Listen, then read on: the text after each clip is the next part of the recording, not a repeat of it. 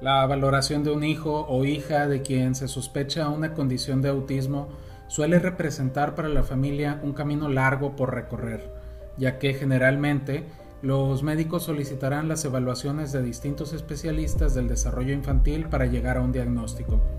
El proceso de evaluación puede llegar a ser difícil y cansado, pero hay un punto en este proceso que suele causar confusión en las familias. Me refiero al uso de pruebas de tamizaje y pruebas diagnósticas, pues nos hemos topado con casos en los que la familia cree que por haber recibido un resultado positivo en una prueba de tamizaje, ya se puede considerar esto como un diagnóstico. Por tanto, en este podcast, el día de hoy hablaremos sobre la diferencia entre el uso de las pruebas de tamizaje en autismo y las pruebas diagnósticas. Mi nombre es Omar Rivera, quédate con nosotros en este podcast de Cecil Psicología.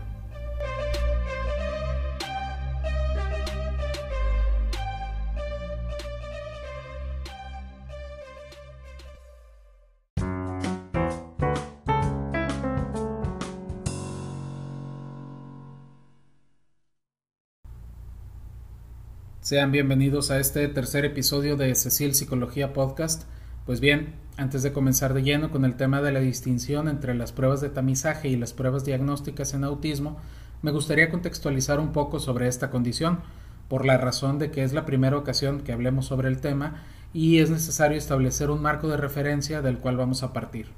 En este sentido, quizá algunos de quienes nos escuchan pueden estar muy informados al respecto, pues hayan tenido una experiencia previa en el proceso de evaluación en sospecha de autismo, sin embargo, estoy seguro que otras personas que nos escuchen pueden desconocer mucho sobre este tema.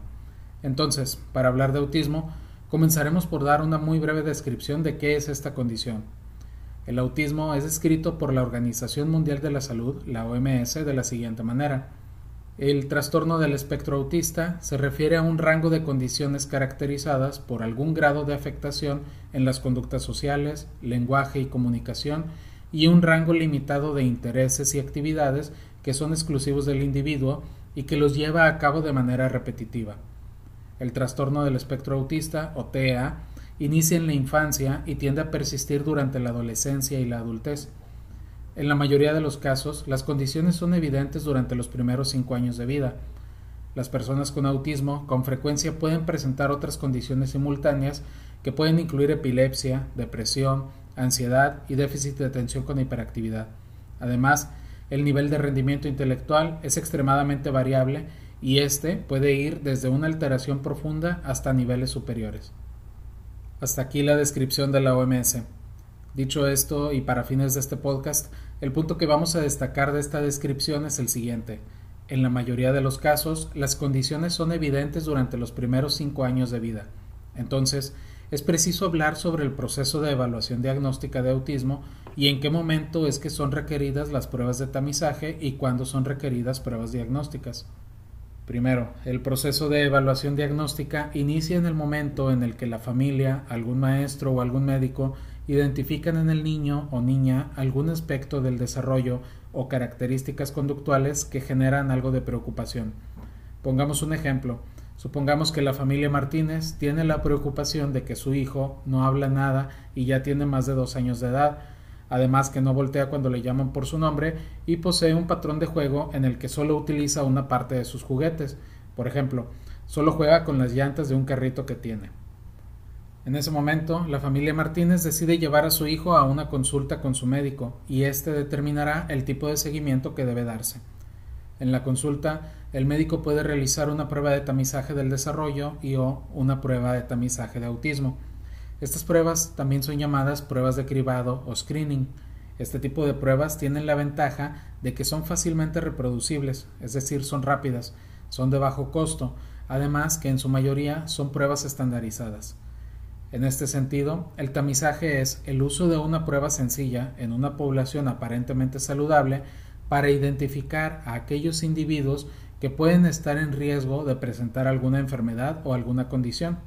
Así, hay pruebas de tamizaje para identificar personas en riesgo de desarrollar distintos tipos de cáncer, diabetes, hay tamiz neonatal para enfermedades metabólicas, tamiz auditivo, tamiz del desarrollo infantil y en lo que respecta a este tema, pruebas de tamiz de autismo. Las pruebas de tamizaje de autismo son diversas, Entre ellas están la prueba de detección de trastornos generalizados del desarrollo, PDDST por sus siglas en inglés, para niños entre 12 y 48 meses de edad, la prueba de edades y etapas socioemocional, ASQ-SE por sus siglas en inglés, la cual evalúa niños entre 1 y 72 meses de edad, y la prueba que es más común y que en particular utilizamos en nuestra consulta, la lista de chequeo modificado para autismo en niños pequeños, también llamada MCHAT por sus siglas en inglés. Esta prueba se puede aplicar en niños entre los 16 y 30 meses de edad. El resultado de esta prueba puede variar en un rango que va desde un riesgo bajo de presencia de autismo, pasando por un riesgo medio, hasta llegar a un riesgo alto de presencia de autismo. Por otra parte, puede surgir la duda, ¿cuándo es que se deben aplicar este tipo de pruebas? Pues bien, el Centro para el Control y Prevención de Enfermedades en Estados Unidos, la CDC por sus siglas en inglés, recomienda que se realice una prueba de tamizaje de autismo por lo menos a los 18 y 24 meses de edad. Ahora bien, en este punto me gustaría aclarar que una prueba de tamizaje no representa un diagnóstico formal.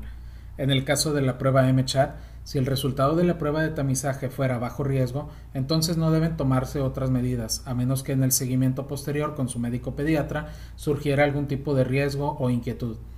Si el riesgo de la prueba fuera riesgo medio, se realiza una entrevista de seguimiento para determinar si el menor es candidato o no a una valoración diagnóstica. En cambio, si el resultado de la prueba fuera de alto riesgo de presencia de autismo, esto significa que el menor es candidato a una valoración diagnóstica exhaustiva y debe ser referido inmediatamente. Muy bien, ahora continuemos con el ejemplo. La familia Martínez acudió a la consulta pues sospechaba que algo no andaba bien con el desarrollo de su hijo.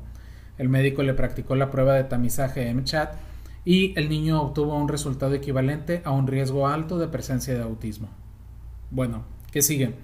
En esta parte, el médico realizará la referencia a especialistas en neurodesarrollo para que le practiquen al menor una evaluación diagnóstica integral y exhaustiva, cada uno dentro de su área de especialización. Algunos de estos especialistas a los que puede referir son neuropediatra, paidopsiquiatría, audiología, comunicación humana, terapia ocupacional, nutrición, psicología, por mencionar algunos. Ahora, hablemos de la valoración diagnóstica en nuestra área, que es el campo de la psicología. Primero que nada, la valoración no debe ser realizada en una consulta de 30 minutos, pues es necesario observar detalladamente si ocurren o no determinados comportamientos que son considerados como factores de riesgo para el diagnóstico de trastorno del espectro autista. Por ello, la valoración debe incluir la observación e interacción con el menor para poder integrar esto en el reporte. Aunque las investigaciones pueden llegar a variar respecto a los elementos que deben integrar una valoración diagnóstica en el campo de la psicología, se considera que ésta se debe realizar a través de distintas pruebas que evalúen aspectos como el lenguaje y la comunicación, la interacción social, el juego, el uso imaginativo de los materiales y los juguetes, además de la presencia y la calidad de conductas repetitivas y restrictivas, entre otros aspectos. También se debe valorar el desarrollo psicomotriz, el desempeño cognitivo y adaptativo, además que se debe considerar dentro del análisis e interpretación los resultados obtenidos en pruebas de tamizaje y pruebas diagnósticas de autismo, así como las respuestas brindadas por las familias durante las entrevistas que hayan tenido con el evaluador. Ahora bien, en cuanto a las pruebas diagnósticas de autismo, existen varias. Entre ellas podemos mencionar la escala de valoración de autismo en niños, CARS por sus siglas en inglés, también la escala Gilliam de valoración de autismo, GARS por sus siglas en inglés, además la escala de observación para el diagnóstico de autismo, A2 por sus siglas en inglés, y la entrevista para el diagnóstico de autismo, ADR por sus siglas en inglés.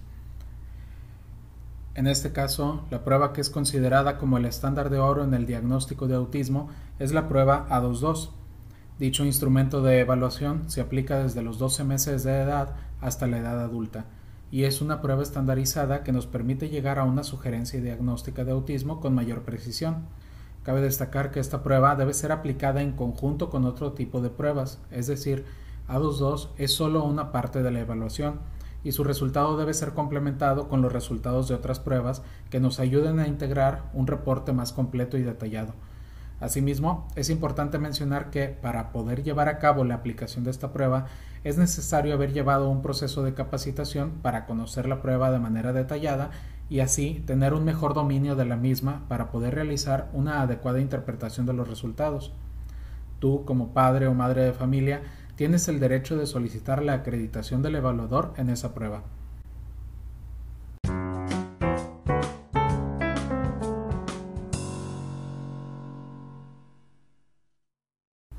Bien, en resumen, en la evaluación en sospecha de autismo es recomendado realizar primero una prueba que nos permita conocer si el menor es candidato a una valoración diagnóstica.